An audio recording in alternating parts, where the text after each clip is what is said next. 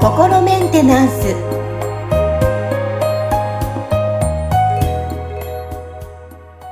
はい、えー、皆さんこんにちは、えー、本日もアシスタントは三上恵と気候ヒーラーの吉村隆二です。はい吉村さんよろしくお願いします。よろしくお願いします、はい、さあ今日のテーマはペットと植物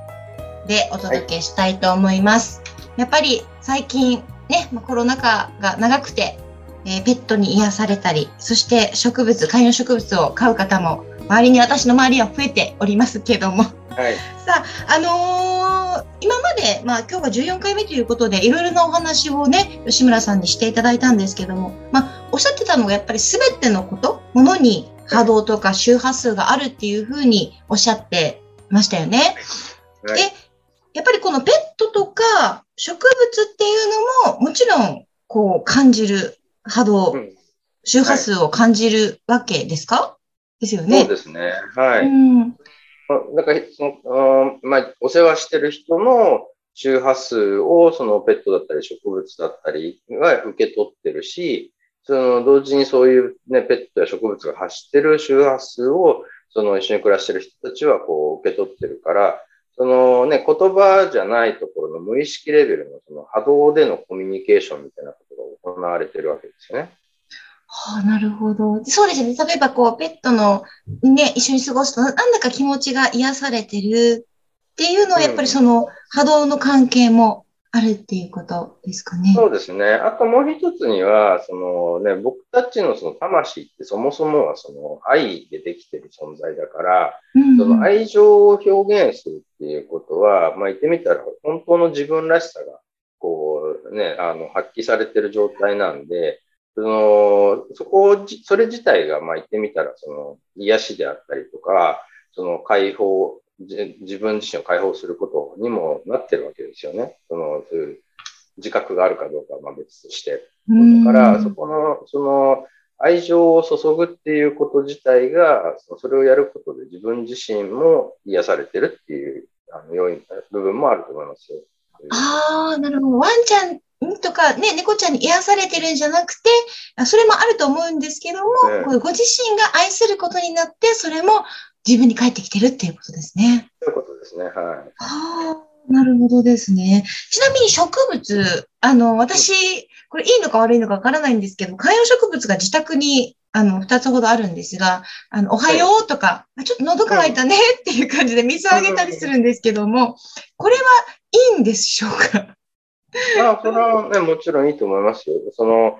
なんていうのかな、話しかけたときに、結局その、まあ、人はそのね、なんか、まあ言ってみたら、こう、知性があるから全部も、その、こう、相手が話してることを言語として受け取るわけですけど、はい、まあ、動物とか植物とかっていうのは、まあ、人間ほどはそういう言語能力ないから、そのどっちかっていうと、そこでその発してる音っていうよりは、その言葉と一緒にその人が発してる、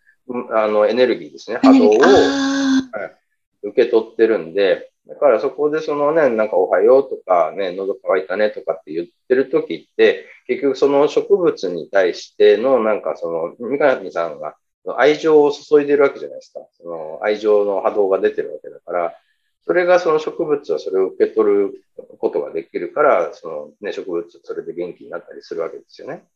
先ほどのじゃ動物と一緒ですね。まあ、あの、植物も受け取るし、自分自身も愛情を表現することでまた帰ってくると。そうですね。実際その、だってね、植物に、その、なんだろうな、話しかけた方が植物がよく育つとか。そうって聞いたりなんかね、しますよね。そうだからそういう、実際にそういう実験結果が出てるっていうことは、まあ、ほぼほぼ間違いないんじゃないかっていう気がしますけどね。ああ、なるほどですね。じゃあ、の、例えばペットも植物もそうですけど、こう結構ワンワン、はい、あの、飼い主さんの言うこと聞かないワンちゃんも結構いるじゃないですか、猫ちゃんとかね。はい、植物もやっぱり、あの、すごい手入れしてるけど、枯れていっちゃうとかってあるじゃないですか。はい、その、例えばペットに対しても、こう、声がやっぱり伝わらない、言葉だけじゃ伝わらない、その波動とか周波数で、あの、うん、まあ、落ち着かせたりっっていうことも、まあ、できたりする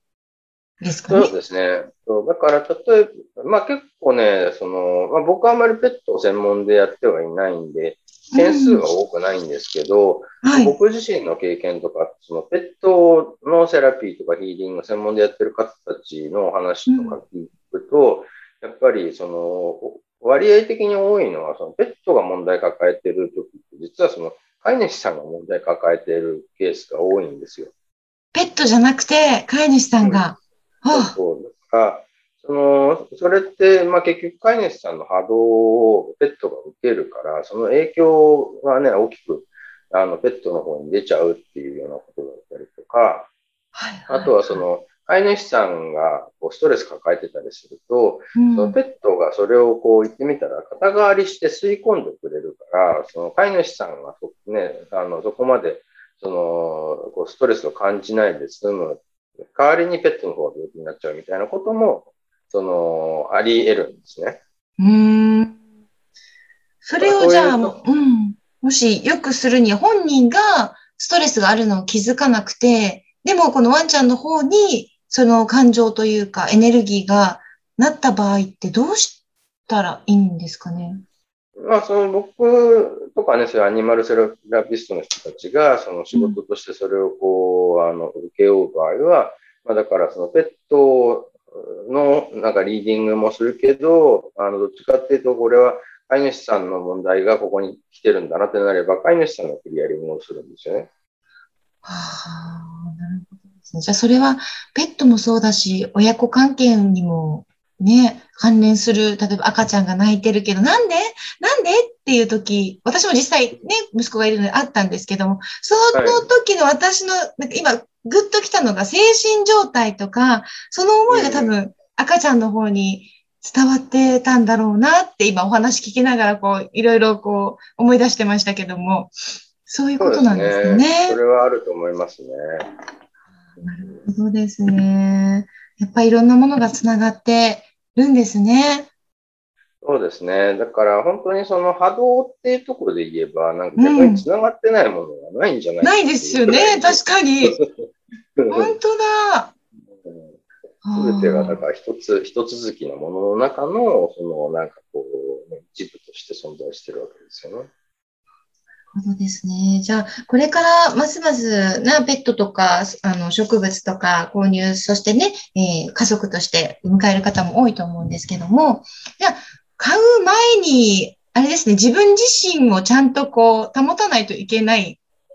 んですかね、やっぱ。そうですね。とか、あとはその、ね、こう、大体、その、まあ、人間関係とか、その自分が引き寄せてるこう出来事なんかも、大体その自分の内面に何があるかっていうのを教えてくれてる鏡みたいなものなんで、そのペットとか植物も、まあ、それ自分の鏡だと思って接するみたいなね。